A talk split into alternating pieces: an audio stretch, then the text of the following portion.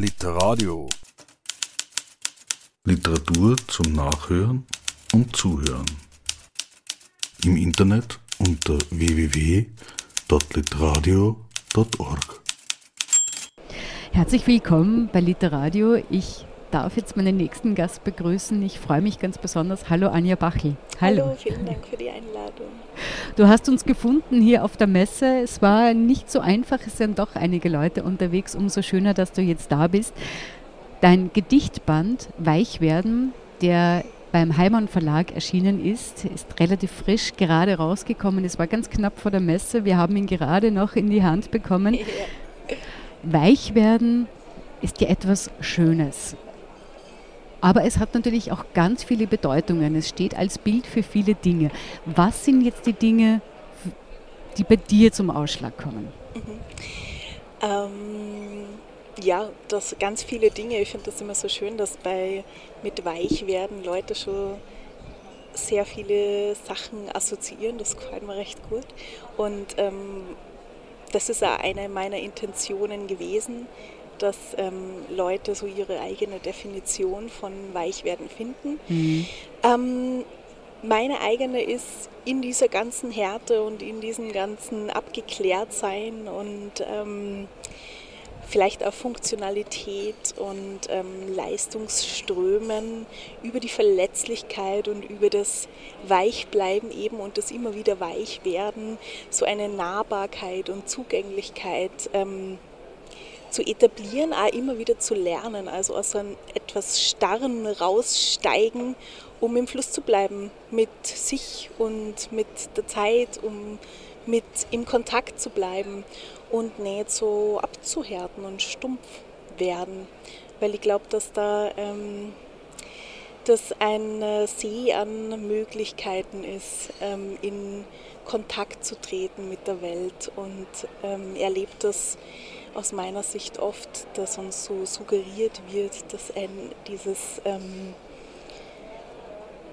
Starksein oder diese ähm, Assoziation mit Starksein ähm, eigentlich so kontraproduktiv ist mit etwas vermeidlich Starrem. Und ich glaube aber, dass ähm, Starksein auch bedeutet, verletzlich und verwundbar zu sein, aufzumachen, offen zu sein und eben weich zu werden mhm. immer wieder. Mhm. Natürlich kann man auch sagen, dieses Weichwerden hat ja zwei Seiten. Also Weichwerden bedeutet zum einen, dass man selber durchlässiger und wieder aufnahmefähiger und offener wird. Es hat aber natürlich vielleicht auch manchmal die negative Seite, dass man ganz viel aufnehmen kann oder dass ganz viel in einen reinkommt, was natürlich nicht immer auch so gut ist, oder? Ja, das stimmt. Natürlich. Ähm wenn man aufmacht, ähm, dann ähm, gibt es da eben auch diese Tür, durch die man durchtreten kann und dann steht man irgendwie inmitten von einem selbst. Man selber und auch die Leute und ähm, Dinge, die einem passieren. Mhm. Ähm, aber so wie es halt im Leben ist, glaube ich, geht es halt auch darum, dass man ähm, da auch lernt, Grenzen zu setzen und ähm, aufmachen ja nicht bedeutet, dass ich ungefiltert bin oder ähm, für alle alles offenlege oder für mich, also es hat für mich nichts mit etwas Unkontrolliertem mhm. und Willkürlichen zu tun, sondern auch mit einer bewussten Entscheidung. Und das ermöglicht es mir ja auch, Grenzen mhm. zu setzen und zu sagen, hey, stopp, ähm, so fühlt sich das gut an und da möchte ich das nicht. Mhm. Weichwerden hat ja auch so eine körperliche Komponente. Da geht es ja ganz, ganz viel um die Physis und ich habe auch den Eindruck, dass das Thema Physis in deinen Gedichten eine große Rolle spielt, oder? Ähm, da, diese Frage ist mir lustigerweise schon dreimal gestellt Ehrlich? worden und mit der habe ich tatsächlich nicht gerechnet. Ähm, ja, also so wie wir da sitzen, sind wir halt auch ein, eine Kombination aus ähm, Körperlichkeit, Körper und Körpergedächtnis und dann auch allen inneren Vorgängen. Ähm, ja, und in diesem Sinne sind, also spreche ich in Weichwerden von verschiedenen Komponenten, von Dingen, die, über die man Gedanken macht. Und das ist auch ähm, die eigene Körperlichkeit und wie wir als Gesellschaft mit ähm, Körper umgehen und auch wie mit Körper von Frauen, Flinterpersonen umgegangen wird. Mhm. ein Stichwort, das du gerade gesagt hast, hat bei mir sofort einen Anker gesetzt, nämlich das Körpergedächtnis. Mhm. Und das ist ja insofern auch interessant, weil sich ja auch Emotionen körperlich manifestieren in einem und so als Erinnerung auch körperlich erhalten bleiben und bei der Wiederholung spürbar werden, ja. oder? Genau. Ähm, ich glaube, Körpergedächtnis ist so etwas, mit dem wir uns immer wieder auch zu wenig befassen oder das auch ähm, konfrontieren, wie viel das ausmacht, so wie du jetzt gerade gesagt hast, ähm, an Erleben. Ähm, und um da anzuknüpfen an diesem Weichwerden von mhm. vorher, glaube ich, dass wir äh, über dieses Bewusstwerden, ach wie sehr ähm, beeinflusst mich das denn, ähm, auch dann steuern können und ähm, Strategien finden für uns, was davon kann ich für mich wie nutzen, so dass es mich nicht mehr steuert. Also so die Zügel übernehmen, äh, über dieses Kennenlernen immer wieder neu auch. Ähm, das sind definitiv Dinge, die vielleicht so aus meiner aus meinem Therapeutin-Sein mit einfließen Eben. vielleicht. Und es gibt sogar ein Gedicht, das mhm. weiß ich ganz fix, da kommt das Wort, äh, jetzt fällt es mir mhm. nicht ein, aber das Fremdwort eben für, für Psychosomat oder für somatische Erscheinungen, ich glaube Somatologie ist es. Ah, ja. Und das kommt sogar, dieses Wort kommt sogar in einem deiner Gedichte vor. Stimmt, ja, mhm. genau. Die, die Somatologie immer wieder neu genau. lernen. Ja, genau. Mhm. mhm. Du hast es schon ein bisschen erwähnt, es kommt auch ein bisschen aus deinem Beruf heraus. Du bist Kunsttherapeutin. Genau. Äh, beeinflusst sich das manchmal auch so ein wenig oder vielleicht ist es auch ganz gut, wenn du erklärst, was genau diese, was du da genau tust als mhm. Kunsttherapeutin. Mhm. Ähm, als Kunsttherapeutin bin ich eine Therapeutin, die außer der Sprache, dem Sprechen und sich und Kommunizieren auch unterschiedliche Werkzeuge und Medien hat.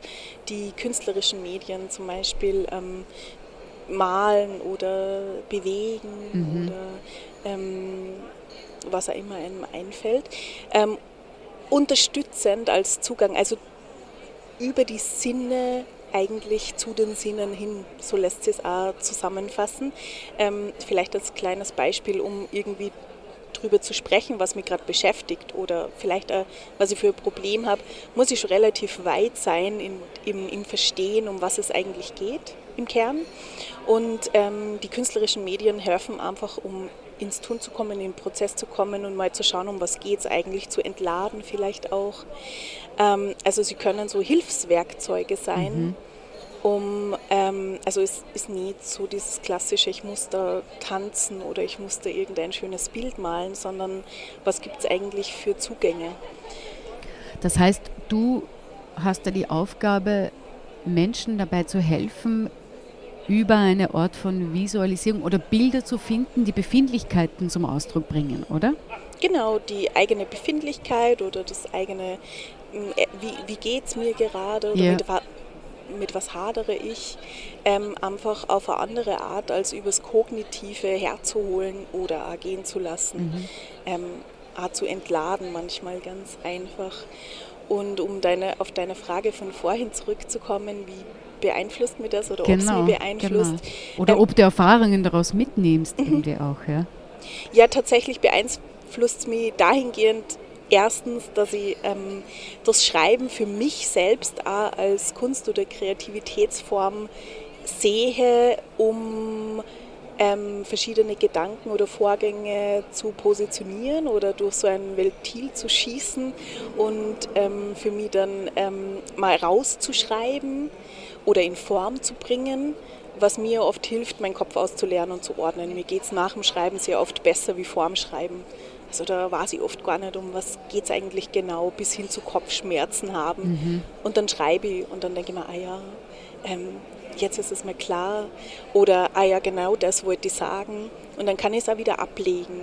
Also dahingehend, das ist auch schon in die Richtung Kunsttherapie, das, die Kunst oder die Kreativität nutzen, damit es mir nachher besser geht als mhm. vorher. Und ähm, natürlich fließen auch immer wieder ähm, so Dinge aus meinem Alltag ein, wobei ich das schon sehr klar trenne. Ich habe aber schon den Eindruck, dass dann darüber zu schreiben, vor allem lyrisch darüber zu schreiben, so etwas ein bisschen wie die Königsklasse ist, weil Worte zu finden und vor allem in dieser Essenz Worte zu finden, ist schon nochmal etwas anderes. Da muss man schon sehr weit sein, wie du auch vorhin meintest, oder? Ja, ich glaube, jegliche Form des Schreibens ähm, hat so seine Herausforderungen und aber auch seine Vorteile. Mhm. Ähm, mir hilft die, also ich finde die Lyrik eine sehr schöne Form, um Dinge einerseits auf den Punkt zu bringen, sehr präzise, weil das gibt irgendwie die, die Form der Lyrik schon vor, ähm, so weit gefächert, wie sie trotz alledem ist aber gleichzeitig hat so was Offenes und Adaptierbares. Also es ist nicht wie in einem Prosatext ähm, ausführlicher beschrieben, was eine Situation gerade mit sich bringt. Das heißt, für lesende Personen bleibt da sehr viel Spielraum. Mhm. Und wenn du jetzt, oder wie, wie, kann ich mir das vorstellen? Du hast etwas, das du dir quasi auch vom, aus dem Kopf oder von der Seele schreiben musst, das tust du dann. Aber ist es dann schon das fertige Ergebnis oder wie arbeitest du dann weiter mit dem? Mhm.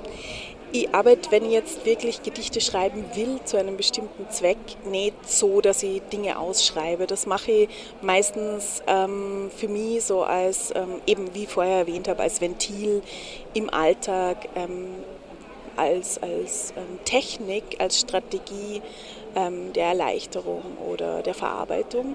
Das hat aber mit meinem tatsächlichen Arbeiten als Autorin oder als Lyrikerin mhm. äh, nicht unbedingt was zu tun, weil da ist der Vorgang ein anderer. Da war vorher nicht ähm, ein Gefühl, das ich ausdrücken will, sondern da geht es dann eher um Handwerk.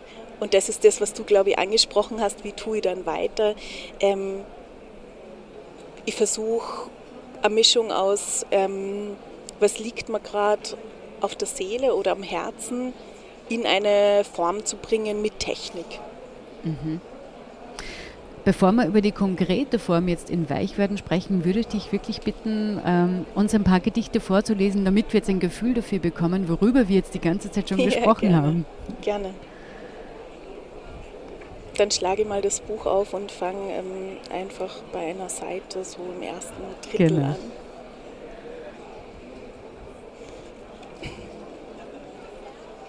Ich würde mich gerne unter deine Sprache legen und dann warten, bis du ein Wort aus mir machst oder einen Satz. Ich würde mich gerne von einer Coda in eine Reprise verwandeln und dann zu einem gängigen Alltagsteil werden oder einem Liebesakt. Ich würde mich gerne platzieren, wo Investitionen geplant werden und dann dekonstruieren und eine Architektin sein oder eine gute Spielerin. Oder Wale oder die Arktis oder ein Versprechen oder eine Wurzelrettung. Mitten im Eis merkst du, wie wenig Akklimatisierung bringt, ohne sich ein zu sich passendes Klima ausgesucht zu haben oder Zwischenräume oder Pappelsamen oder die Treue oder eine zweite Chance. Mitten im Umbruch merkst du, du kannst Segel setzen, aber winden muss es ganz von alleine. Mathematiklos Zusammenhänge errechnen. Primzahlen sind durch eins und sich selbst teilbar. Sich durch sich selbst teilen täglich oder mindestens fünfmal die Woche und sich dann erneut zusammenfügen zu einem selber werden immer wieder neu. Jedes Licht hat ein eigenes Licht und jeder Blick hat einen eigenen Blick auf Licht. Jedes Dazwischen hat eine eigene Linie. Jeder Widerspruch ist das Fernbleiben von Logiklosigkeit in seiner eigenen Dynamik. Das Traurige an Bergwerken ist das Aushöhlen dass etwas instabiler werden muss, damit an anderer Stelle konstruiert werden kann. Domestizierung ist eine genetische Isolation und der Irrglaube, Wildes zähmen zu können. Wenn ich Wildem begegnen will, lerne ich Licht zu lesen und über Morsecodes meinen Glauben an Ebenbürtigkeit zu kommunizieren. Dann kommen Dinge, die auf ewig frei sind und wollen bleiben.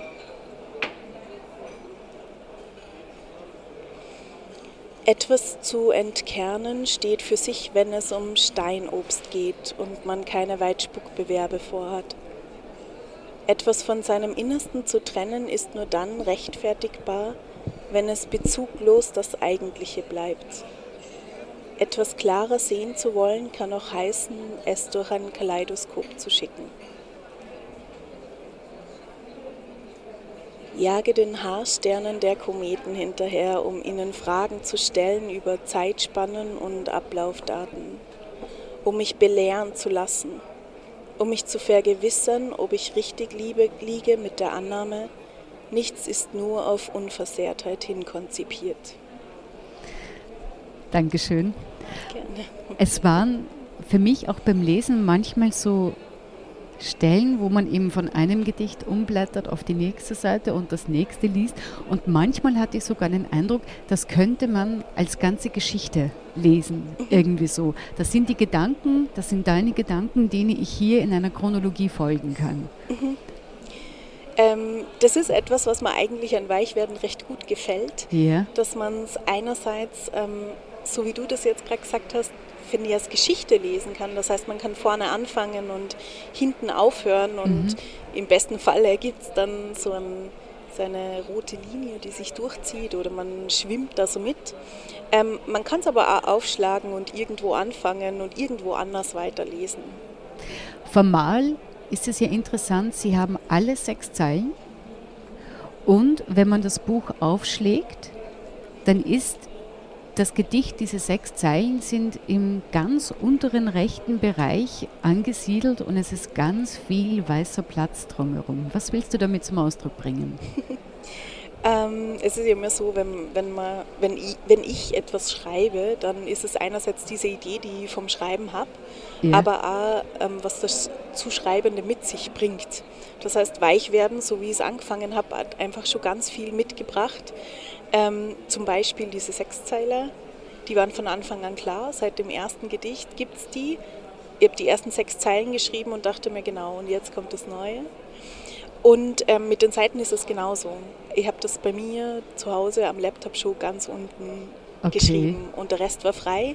Und ich glaube, das braucht es deshalb, weil ich es schön finde, wenn diese Gedichte, so wie sie sind und so viel sie auch von mir erzählen, auch ähm, etwas zu Adaptierendes haben und einladen, sie zu gebrauchen und zu nehmen und zu etwas Persönlichem zu machen und dieser Freiraum auch diesen Raum lässt, um da weiterzuspinnen für einen selbst. Das heißt, man ist als Leser, als Leserin womöglich auch eingeladen. Das ist dann immer so ein Impuls in mir, mir irgendwas dazu zu kritzeln oder dazu zu zeichnen oder ähnliches. Ja, sehr gerne. Also Darf man in einem Buch schreiben? Ich glaube, man darf mit Büchern alles Mögliche. Ich finde es irgendwie ähm, sehr. sch- Also, ich verstehe diesen Respekt, den man davor hat, denn den habe ich irgendwie auch. Also, dieses Aufpassen und gut damit umgehen. Auf der anderen Seite gibt es, glaube ich, nichts Schöneres, als wenn so ein Buch ein Gebrauchsgegenstand wird und man sich was notiert und es so irgendwie zu so einem beseelten Teil wird, das mitgeht. Also gerne. Okay, gut, wenn das so ist. Aber wenn du, wenn du sagst, diese sechs Zeilen waren für dich relativ schnell klar, dass das die Form ist, dann kann ich mir das auch wirklich so vorstellen, dass diese Gedichte nacheinander entstanden sind. Hast du die dann in der Reihenfolge auch nochmal verändert oder was weggelassen, dazugenommen? Ähm, ich schreibe generell oft so, dass vieles in meinem Kopf schon existiert und ganz vieles im Kopf erreift und dann schon beinahe fertig ist und dann ich dem diese Form verleihe. Ähm, ich kenne da auch ganz andere Zugänge, Eben. wenn man sich so spielerisch dran setzt und dann ganz viel rumprobiert. Das war jetzt bei Weichwerden nicht so, sondern da ähm, bin ich an so einen Punkt gekommen, wo ich gedacht habe, ich brauche unbedingt eine Form, wo ich ganz viel erleben und ähm, Eindrücke hingebe. Und diese Eindrücke und dieses Erleben und diese Gedanken von mir dazu ähm, hat es einfach schon gegeben. Und ich habe es dann in diese Form gegossen. Ähm, das heißt, tatsächlich habe ich wirklich kaum etwas verändert. Also die Reihenfolge, so wie sie jetzt im Buch ist, so habe ich es auch runtergeschrieben. und dann gab es natürlich ein Lektorat und dann gab es natürlich auch Wochen, die vergangen sind und Monate, die vergangen sind, wo ich mir dachte, ah, einmal kam irgendwie Explosion vor. Mhm. Ähm, mhm. Das erschien mir sehr unpassend ähm, in verschiedenen Verbindungen zum Weltgeschehen. Und das ist mir nicht gleich aufgefallen. Also da hat es dann Veränderungen gegeben, so bewusste Entscheidungen, was nehme ich raus. Aber die Form war, ist die, wie sie schon anfangs runtergeschrieben wurde. Ich muss gestehen, ich habe die Gedichte selber gelesen. Jetzt hast du mir ein paar vorgelesen und ich kann mich noch erinnern, wie ich sie selber gelesen habe. Aber wenn du sie liest, da waren für mich jetzt irgendwie ganz andere äh, Emotionen auch dabei. Ich musste lächeln. Ich, ich fand manche sogar richtig lustig eigentlich. Ja. Und ich weiß nicht, ob es, also wenn ich es selber, wie ich es selber gelesen habe, hatte ich dieses Gefühl nämlich nicht. Aber für, steckt für dich auch Humor drinnen? Ist es für dich die Absicht? Ja, absolut. Ja. Also ähm, Humor ist für mich so eine Schlüssel, ein, ein, ein Schlüsseltool ähm, sowohl für mich im Alltag als auch in diesem Buch. Also es ist eine, eine, eine Umgangsform für mich, mit dem Leben umzugehen. Ähm, und in diesem Buch steht ganz viel Humor. Ähm, aber ich kenne das, dass wenn ich das lese oder eine andere Person das liest, wenn meine Partnerin mir was vorliest, ganz andere Dinge ankommen mhm. ähm, und äh, in den Vordergrund rücken oder eben umgekehrt. Das ist auch ein spannender Aspekt da am, am, Vorlesen oder am Lesen oder an anderen Tagen lesen, je nachdem, in welcher Stimmung man ist. Genau. Mhm. Es ist zwar eine Frage, die ist manchmal nicht so gern äh, beantwortet, aber hast du schon Pläne für was Neues? Gibt es wieder etwas, woran du arbeitest? Ähm, ja, ähm, echt, das ist eine Frage, die, die, man nicht so gern beantwortet. Ja, manche ja, wollen das nicht, ja? die wollen ein Geheimnis darum machen oder so. Ja, ich verstehe es, weil man wahrscheinlich ja irgendwie so ähm, selbst mal schauen muss, wo es genau, hingeht, also nicht so viel Erwartung aufbauen genau. lassen. Mhm. Ähm, ja, die, die Angst vor den Erwartungen oder so habe ich jetzt nicht so. Und ich glaube, dass alles Mögliche halt immer irgendwie im Kontext steht zu dem, was sich dann auch mhm. immer wieder flexibel mhm. ändert oder ergibt. Also ja, es ist was geplant. Ähm, ich habe ähm, schon einen, einen nächsten ähm, Vertrag unterschrieben für einen Roman, der... Ah, äh, ein Roman? Genau, also ein Prosastück, mhm. der auch schon sehr am Werden ist oder ähm, genau. Und wenn du jetzt vergleichst lyrisches Schreiben und das Schreiben für einen Roman, mhm. Ähm, ja, das ist für mich ganz was anderes. Ja. Ähm, ich schreibe auch sehr gern äh, Kurzprosa oder äh, sachliche Texte. Ähm, und das hat für mich jegliches Schreiben sehr unterschiedliche Qualitäten und ähm, unterschiedliche Herausforderungen oder Anforderungen. Ähm, ich mache beides sehr gern und man braucht also ich brauche unterschiedliche Ausdauer, jetzt nicht mehr bei einem, bei einem Prosastück als bei Lyrik. Ähm, die Form von, also wenn ihr, ich habe ein bestimmtes Thema für, diesen, für dieses Prosa, für diesen längeren ja. Prosatext ja. oder Buch, ähm, da eignet sich einfach ein Roman besser als ein Lyrikbuch. Ich muss ja gestehen, was mir auch besonders gefallen hat bei den Gedichten, aber das ist ein kleiner Fetisch für mich, steht total auf Fremdwörter. Ah. und es sind ein paar wunderschöne Fremdwörter drinnen, die mir die, ich, die man eben im Alltag so gut wie gar nie verwendet. Oder mhm. eines, ich muss kurz nachschauen, ich habe es mhm. mir notiert, weil ich es so mochte. Ach ja, das Ambiguität, die, Ambiguität, äh, ich kann es ja nicht mal aussprechen jetzt, die Ambiguitätstoleranz, mhm. die hat mir besonders gefallen. Ja, das Prinzip der Gleichzeitigkeit. Genau, genau. Ähm, und damit umgehen zu können, nämlich. Genau, mhm. genau, genau. Oder halt zu realisieren, dass ähm, das Leben halt sehr oft einfach ähm, gleichzeitig funktioniert und mhm. es nicht nur schwarz-weiß ist. Mhm. Ähm, ja, sehr schönes Feedback. Äh, ich habe ähm, dafür auch schon äh, Kritik eingeheimst. Oh. Da gibt es Leute, die sagen, müssen diese englischen Wörter immer sein da dazwischen, die stören mich. Aber umso schöner ist es, einfach auch so ähm, verschiedene Blicke drauf zu erleben. Mir gefällt das auch ganz gut. Ähm, das ist so, wie ich spreche und so, wie ich denke und ich glaube, es ist auch 2022. Ja, und ich denke, dass, also für mich hat das auch insofern wieder was Neues geöffnet, weil ich natürlich dann nachgeschaut habe. Das war wieder eine ah, Ebene, ja. die dazugekommen ist, ja. über die ich dann wieder nachgedacht habe und dann wieder zurückgeführt auf, den, auf, das, auf das Gedicht, auf diesen Text, irgendwie mir das dann nochmal angeschaut habe. Also ich finde das schon sehr schön, mir gefällt das. Aber jetzt muss ich fragen, ja, ist mit Fremdwörtern gemeint, weil ich habe jetzt im ersten Moment, aber das stimmt, durch Ambiguitätstoleranz hat es eigentlich eh schon erschlossen, an die ähm, englischen Wörter gedacht. Aber du meinst äh, so, äh, genau. Ich meine wirklich diese, diese ganz speziellen Fachausdrücke, ja. die wahrscheinlich mhm. auch aus deiner Profession als Kunsttherapeutin mhm. herausstammen, womöglich, weil du auch viel mit solchen Texten wahrscheinlich auch arbeitest im ja. medizinischen Bereich. Aber so etwas ah, mag ich. Voll schön. Also in diesem Sinne, meiner, meines Erachtens kannst du das gerne auch, auch äh, beibehalten. Ja, danke für die mhm. Rückmeldung. gibt es eigentlich, das ist zwar auch wahrscheinlich eine nicht so tolle Frage, gibt es ein Lieblingsgedicht oder etwas, was du besonders für dich auch jetzt im Moment besonders passend findest? Mhm.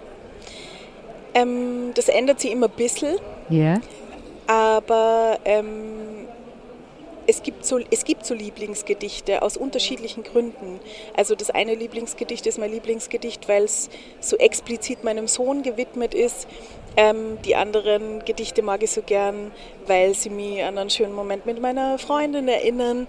Ähm, und dann gibt es Gedichte, die ich sprachlich sehr fancy finde. Yeah. Das heißt, also ich habe so Also besonders gelungen sozusagen. Ja, genau. mhm. ähm, unterschiedliche Lieblingsgedichte oder so Motivationen für Lieblingsgedichte. Mhm. Würdest du uns noch eines davon vorlesen oder auch zwei? ja, gern. ähm, vielleicht ließ ich einfach ähm, die Gedichte vor, die ähm, tatsächlich auch für meine Freundin und für meinen Sohn sind, mhm. weil mhm. die diejenigen sind, die einfach auch dieses Werden des Buches, und es ist ja jetzt sehr frisch, dass es eben rausgekommen ist, maßgeblich beeinflusst mhm. haben. Ähm, genau. Jetzt suche ich es ganz schnell. Genau, wir suchen zwischen den Markierungen jetzt. jetzt suchen wir zwischen den Markierungen, das blätter wieder rum. Und das ist ja sehr lustig, weil ihr nämlich eigentlich ganz genau sagen kann, wo was ist, aber dieses Buch dem nun mal eine ganz andere Form verleiht. Das und stimmt. die dann natürlich anders suchen muss. Vielleicht finde ich es auch gar nicht. Da ist es. Sehr schön. Wenn wir von Herzen sprechen, meinen wir den Muskel, meinen wir das Organ, meinen wir das Bild, meinen wir einen Ort oder meinen wir ein Perpetuum mobile zumindest lebenslang? Meinen wir Zugänglichkeit, meinen wir ein Verständigungskonzept, Meinen wir Zuschreibungen, meinen wir alles Weite, meinen wir Fühlfähigkeit oder meinen wir eine Bezeichnung für dich und mich? In diesem Gedicht steckt, finde ich, eine riesige Bandbreite an den unterschiedlichsten Arten von Beziehungen eigentlich. Ja. ja. Genau. Voll. Ja. Also ein Weichwerden auch in diese Richtung dass es für jeden, der sich mit äh, dem Thema Beziehung auseinandersetzt, darin das findet, was es zum Ausdruck bringt. Hoffentlich, ja.